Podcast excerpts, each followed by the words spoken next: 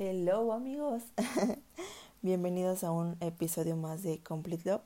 Yo soy Suri España, su host favorita, y pues aquí me tienen. Eh, parece que los episodios van a ser cada mes por lo que, por lo que veo. Eh, les quiero contar el escenario de hoy.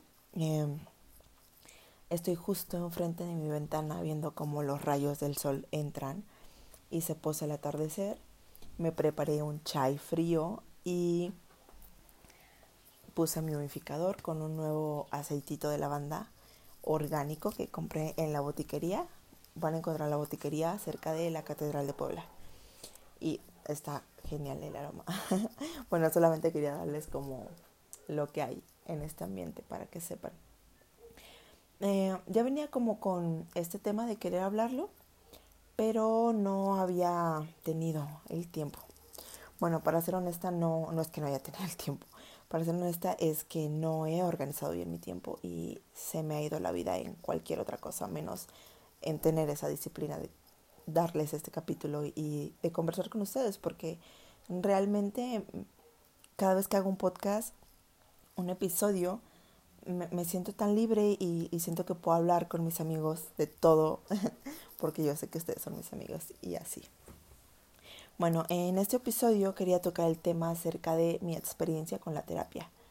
Em, de cómo conocí terapia, eh, de las ideas que tenía acerca de los terapeutas y psicólogos. Y bueno, como ustedes ya sabrán, en el episodio anterior hablé acerca de lo que es vivir con un trastorno mental.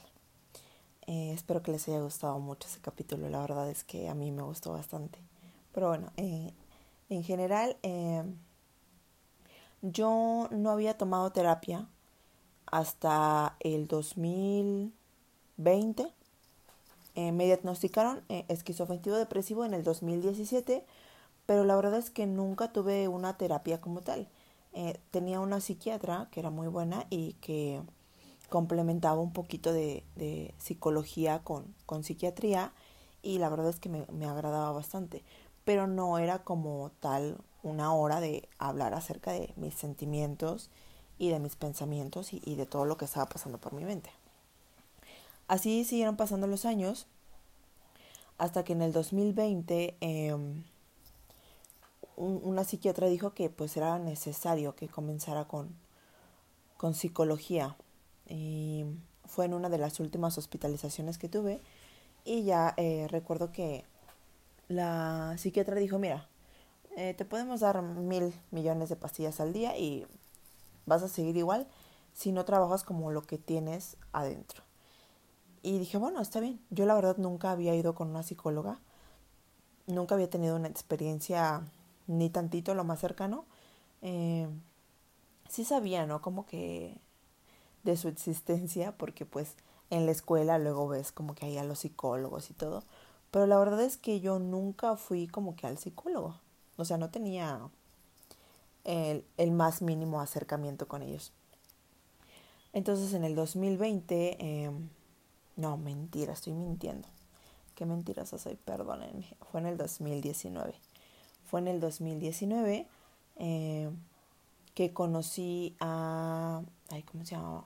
Jaliel. Su nombre es Jaliel. Jaliel eh, fue mi psicóloga por unos meses, los últimos meses del 2019. Eh, pero no fue una experiencia tan buena y, y ahí les va a, a, lo que quiero llegar con este episodio. Jaliel es un excelente ser humano, tiene muchísimo conocimiento en su, en su rama, la verdad es que es muy muy buena pero yo no hacía clic con ella, ¿sabe? O sea, no. No era algo como que dijera, me siento en paz, me siento con la confianza de contarle muchas de las cosas que yo tenía guardadas. Y entonces yo recuerdo que empecé a ir con Jaliel, me la asignaron eh, en el hospital psiquiátrico al que voy, hay también psicología, y me asignaron a, a Jaliel. Y Recuerdo que Jaliel me ponía tareas, pero la verdad es que yo a veces no las cumplía, muchas de las ocasiones no, no las llegaba a cumplir Y Jaliel era como que yo llegaba a la siguiente terapia y me decía, es que no tienes las, las, la fuerza de voluntad, es que te hace falta tener decisión. Y eso me tumbaba muchísimo más. O sea, en vez de que yo dijera, ay, bueno, creo que estoy avanzando un poco, eh, me tumbaba bastante. Me tumbaba bastante porque sabía, bueno, sentía que era como que mi culpa el que yo no pudiera avanzar. Y claro, en parte es eh, la decisión que uno toma, pero pues me sentía muy mal cada vez que llegaba a terapia. O sea, yo le contaba como que mis cosas y siempre estaba ese punto clave a tocar de es que no has decidido cambiar. Y yo me sentía pésima, o sea, me sentía el peor ser humano, sentía que no tenía voluntad, sentía que, pues sí, que me iba a tener que aguantar toda la vida así, de, en la sufrición, dijeron meme. Y así pasaron los, los meses, los últimos meses del 2019, hasta que en el 2020 eh, vino la pandemia, como todos ya sabrán, coronavirus. vino la pandemia y donde yo iba, a la clínica a la que, bueno, a la que voy normalmente, eh, pues ya no había consultas de psicología, obviamente por todo esto de los contagios que estaba en su mero apogeo, y pues no, no podía yo tener mis consultas de, de psicología. Que tengo que admitir que hasta cierto punto lo agradecí, la verdad. Lo agradecí. Pero pasaron los meses, eso, bueno, la pandemia vino más o menos como en marzo, abril, y pasaron algunos meses y me tocó que me internaran otra vez ahí en, en, la clínica psiquiátrica. Estuve ahí unos días y la que era la, la psiquiatra del pabellón, que había sido mi psiquiatra anteriormente en la sala abierta, no sabía como toda la historia que había detrás de mi diagnóstico, o sea, porque cuando a ella le tocó mi caso, yo ya estaba diagnosticada, entonces ya nada más fue como de vamos a mover algunos medicamentos así, pero nunca supo la historia que había detrás de, del diagnóstico. Entonces yo recuerdo que ya llevaba como 15 días internada y la doctora Trini, que así se llama, bueno, se llama Trinidad, pero le decimos Trini en, el bajo mundo. Y, y un día la doctora Trini me, me citó ahí al consultorio del pabellón y me dijo, vamos a hablar, Suri. Bueno, eh, ella me dice ahí. Entonces me dijo, vamos a hablar ahí. Y ya empezamos a hablar y me dijo, cuéntame de tu infancia. Y salieron cosas muy duras. salieron cosas muy duras de la infancia. Y después me dijo, cuéntame de tu adolescencia. Le conté de la adolescencia. Luego le conté ya como de mi edad adulta. Y yo terminé llorando. Hacía muchísimo tiempo que, que yo no lloraba y, lloré. Lloré muchísimo por toda la historia que tuve que contar, por todos los sentimientos que tuve que remover. Y cuando terminé de contar mi historia, mi verdad, recuerdo que la doctora me dijo, ahora comprendo. Ahora comprendo por qué este diagnóstico. ahora comprendo por qué tantas veces has estado hospitalizada. Ahora comprendo por qué tanto medicamento. Ahora comprendo todo. Y fue cuando me dijo, yo estaba tomando en ese entonces alrededor de entre 20 y 30 pastillas en ese lapso de, de internación. Entonces recuerdo que Trini me dijo, yo te puedo dar muchas pastillas, millones de pastillas, pero si no trabajas lo que tienes adentro, tu vida va a ser miserable siempre. Y esas palabras me calaron hondo. Porque sí, estaba destinada a eso, ¿no? A una vida miserable, de estar todo el tiempo en la cama, de, de solo despertar para comer y de no disfrutar la vida. Eh, yo soy una persona que, bueno, ahora ya lo he trabajado bastante en terapia, pero me cuesta expresar mis sentimientos, me cuesta decir lo que me está pasando. Si yo estoy mal, me cuesta abrirme y decir, ¿sabes qué? Necesito ayuda. Eh, ha sido como todo un proceso porque no me quiero ver débil ante los demás y ha sido algo que he tenido que trabajar constantemente de decir, ¿sabes qué? Está bien estar mal. Pero bueno, eso ya lo vamos a hablar un poquito más adelante. Entonces Trini me dice esto y me dice, ¿sabes qué? Te voy a dar de alta.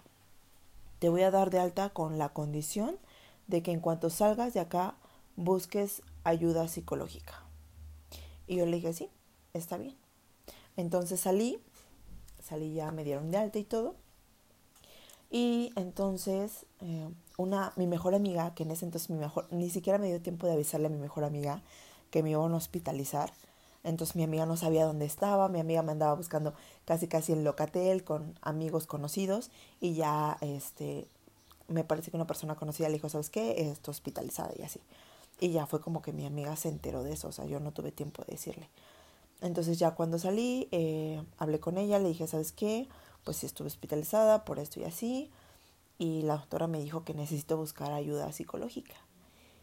Y ella, ella ha sido una de las personas que me ha rescatado de muchísimas cosas en bastantes ocasiones.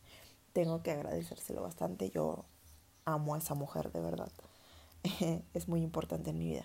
Y entonces, este, pues ya, ¿no? Le dije, ¿sabes qué? Eh, me dijo que necesita, necesito buscar a una psicóloga, pero la verdad es que yo no conozco a nadie, no tengo ni idea de cómo se haga esto, o sea, nunca he estado con alguien que no me asignen. Y ella me dijo, ¿sabes qué? Yo conozco a alguien que yo creo que te va a encantar su manera de trabajar.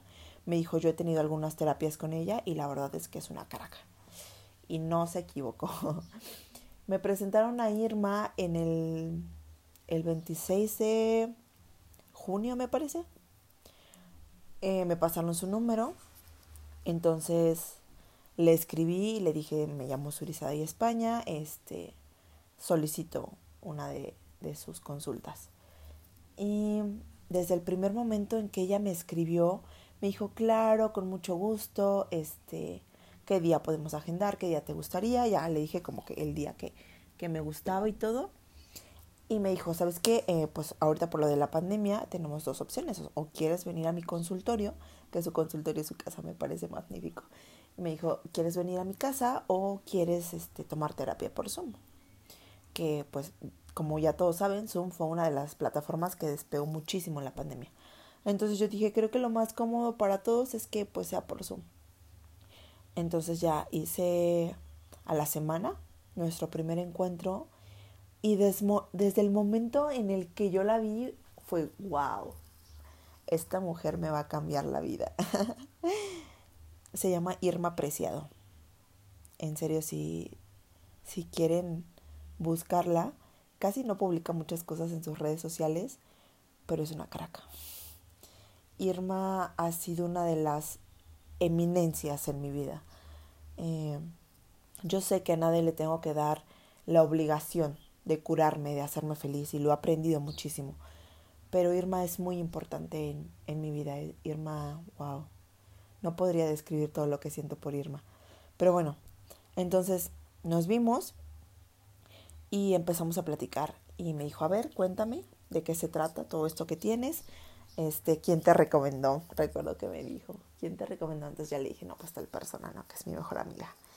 Y ya me dijo, ok. Y empezamos a hablar y yo me solté a hablar. O sea, esa hora que me dio fue tan rápida que yo quería más. o sea, me sentía tan cómoda les digo, ya había estado con otra psicóloga y nunca me sentía como con esa confianza. Entonces, Irma me dio esa seguridad de que podía confiar en ella completamente. Y me dijo, recuerdo que cuando me conoció, me dijo, si estás cañona, nos vamos a llevar un buen tiempo, pero mira, eh, no te prometo que te vas a curar porque tú sabes que, que lo tuyo no tiene cura pero sí te prometo que vas a llevar una vida estable. Te prometo que vas a llevar una vida en la que vas a poder decir un día, me siento feliz. Y yo en ese momento lo veía lejos, la verdad, pero con el paso del tiempo es algo que he aprendido y que me gusta bastante. Y mi experiencia en terapia, ¿cómo ha sido? Les platico. Irma eh, maneja varios tipos de terapia y, les voy a dar como que un contexto de qué es Irma. Irma ya es una persona mayor, me parece que este año cumple 71 años, entonces ya tiene muchísima experiencia, no solamente laboral, sino también de vida. Irma es una persona amorosa, es una persona bondadosa, comprensiva, eh, persona de confianza totalmente. Y antiguamente, antes de dedicarse a, la terapia como tal, a la que ahora se dedica, eh, trabajó con niños. Trabajó con niños eh, abusados, secuestrados y con padres de niños que fueron abusados y secuestrados. Entonces, Irma trabaja mucho con tu niño interior. Y fue lo que Irma hizo conmigo. Trabajó con mi niña interior y muchas veces durante terapia extrañé tanto a la niña que nunca fui.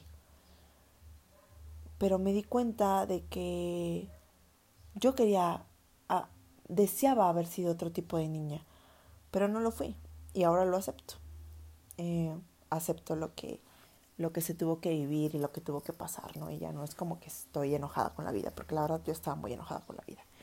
Pero he aprendido y les puedo decir que si van a invertir en su salud psicológica, en, terapia, claro está, escojan a alguien que puedan sentir eh, que el tiempo se va muy rápido, de verdad si encuentran a alguien así con quien hagan match desde el principio y sean un equipo, porque realmente eso es lo que van a hacer, van a ser un equipo durante los meses que sea la terapia.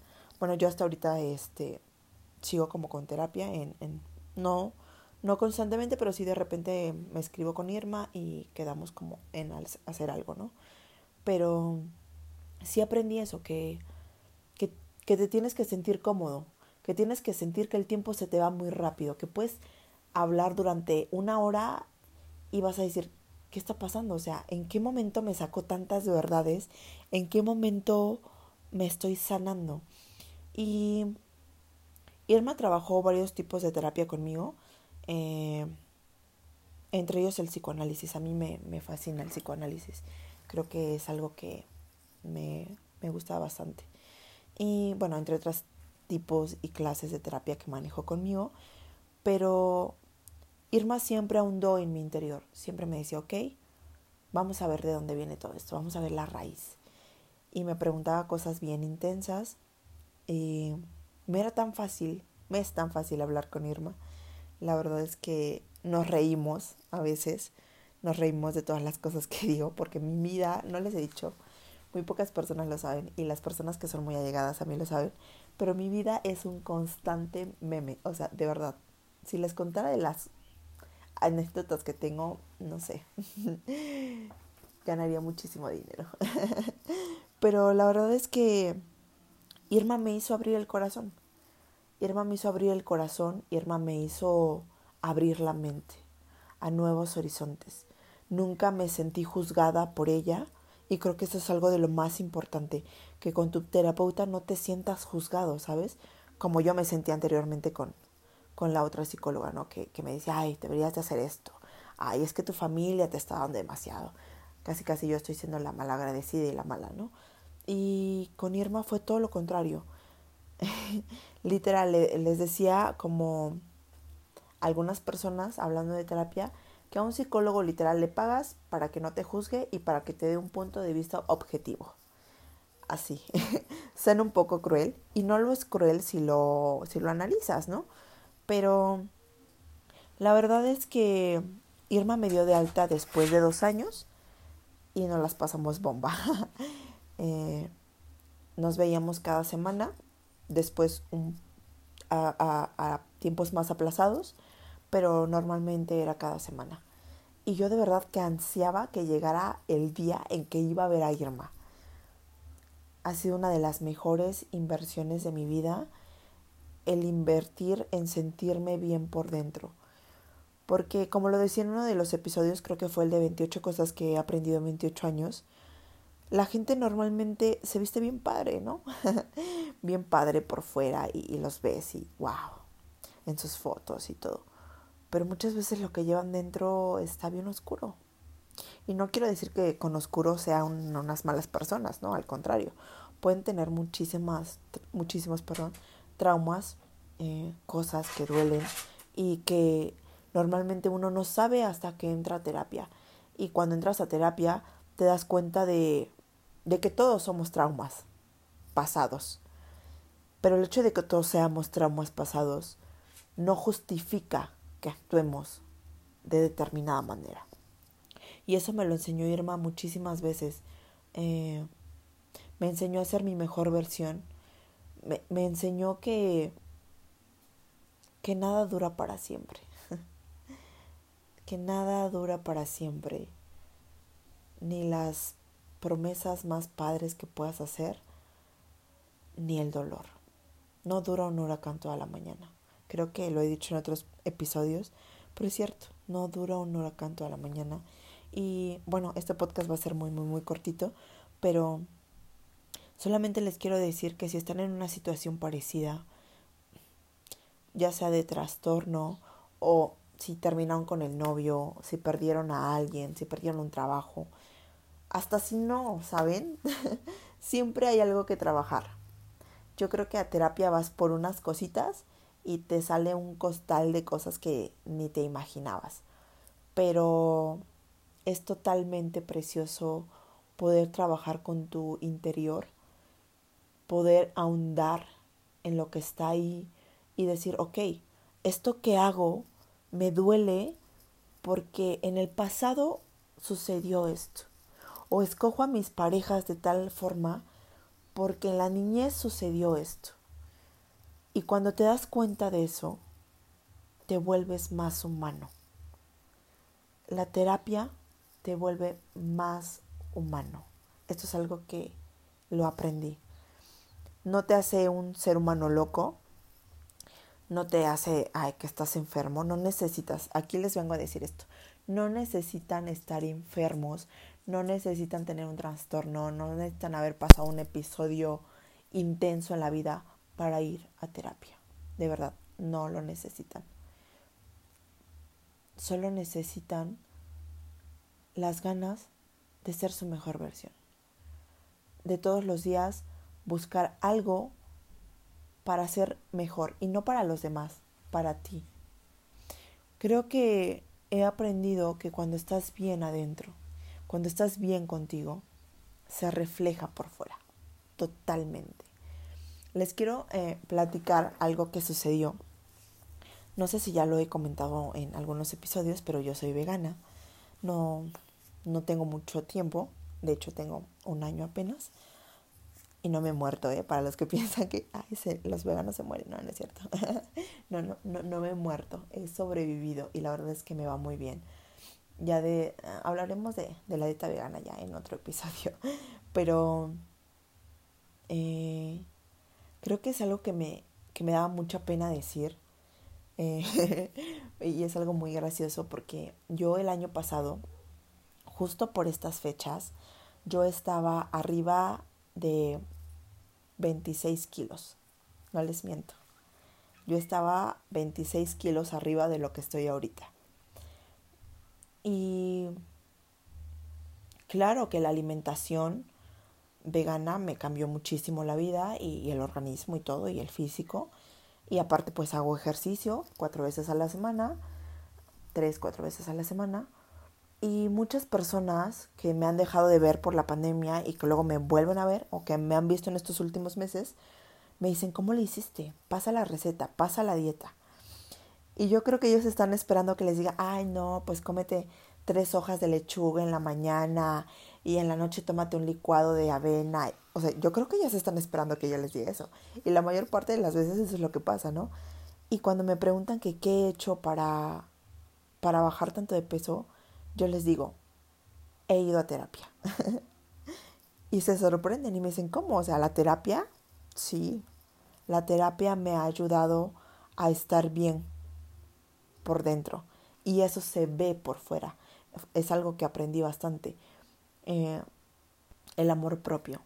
Todo lo, la Suri que ven en este momento, la Suri que ríe, la Suri que, que se ve estable, toda esta Suri es gracias a la terapia y a mucho amor propio que aprendió en terapia.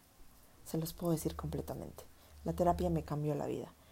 Eh, yo odiaba muchísimo mi cuerpo, no, no lo toleraba en ninguna de sus versiones y en terapia aprendí a amarlo. Aprendí a que me ayuda a seguir sobreviviendo día con día. Me ayuda a saber que mi cuerpo es súper inteligente, que cuando estás enfermo de algo, tu cuerpo lo saca luego, luego. Qué majestuoso, qué mágico es el cuerpo. Y lo aprendí en terapia. Aprendí a amarme, aprendí a aceptarme. A decir, ¿sabes qué? Ok, estoy 26 kilos arriba, pero me amo así, me acepto. Y como me acepto y amo a mi cuerpo, le voy a dar lo mejor. Y fue ahí cuando tomé la decisión del veganismo, fue cuando tomé la decisión del ejercicio. Y les puedo decir que ahora estoy 26 kilos abajo gracias a que me amo. A que me amo gracias a que he aceptado que sí, que todos tenemos problemas, que todos tenemos traumas, pero que no duran para siempre. Y que sí, es una decisión, claro que es una decisión. Estoy concordando muchísimo con la primera psicóloga, ¿no? Claro que es una decisión, pero no es una decisión que tomas de la noche a la mañana, no es una decisión que tomas con tres terapias, es una decisión que lleva tiempo y que el amor propio duele, duele muchísimo, amigos, duele bastante. Muchos dicen, ay, es que hay que tener amor propio, sí, sí, pero nadie te dice cuánto te cuesta, cuánto te cuesta aceptar, cuánto te cuesta limpiar tus lágrimas y decir vamos a seguir adelante. Eso es algo que nadie te explica, que te lo venden muchísimo, pero que nadie te explica.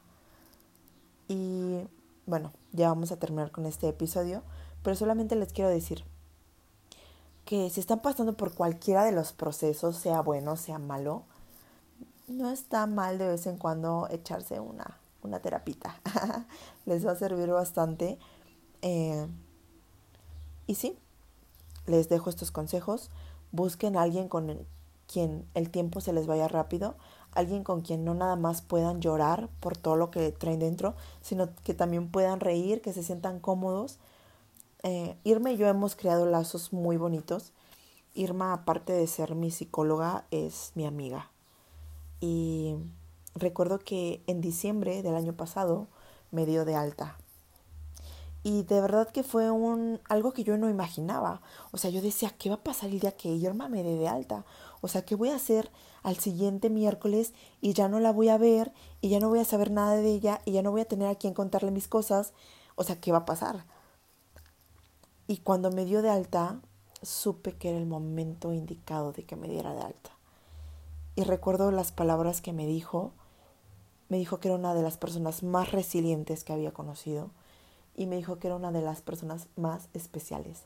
Y me dijo, no te sientas rara, yo sé que toda la vida te han vendido que eres una persona rara, solo no eres rara, eres única, eres especial. Y claro, al mundo, a la sociedad no le agrada eso, cuando ven eso lo, lo tachan de raro. Pero no te sientas así, siéntete única. Validó todos mis sentimientos, validó todo lo que yo había buscado que validaran por años. Y puedo estar muy agradecida de que Irma haya estado en este viaje llamado vida.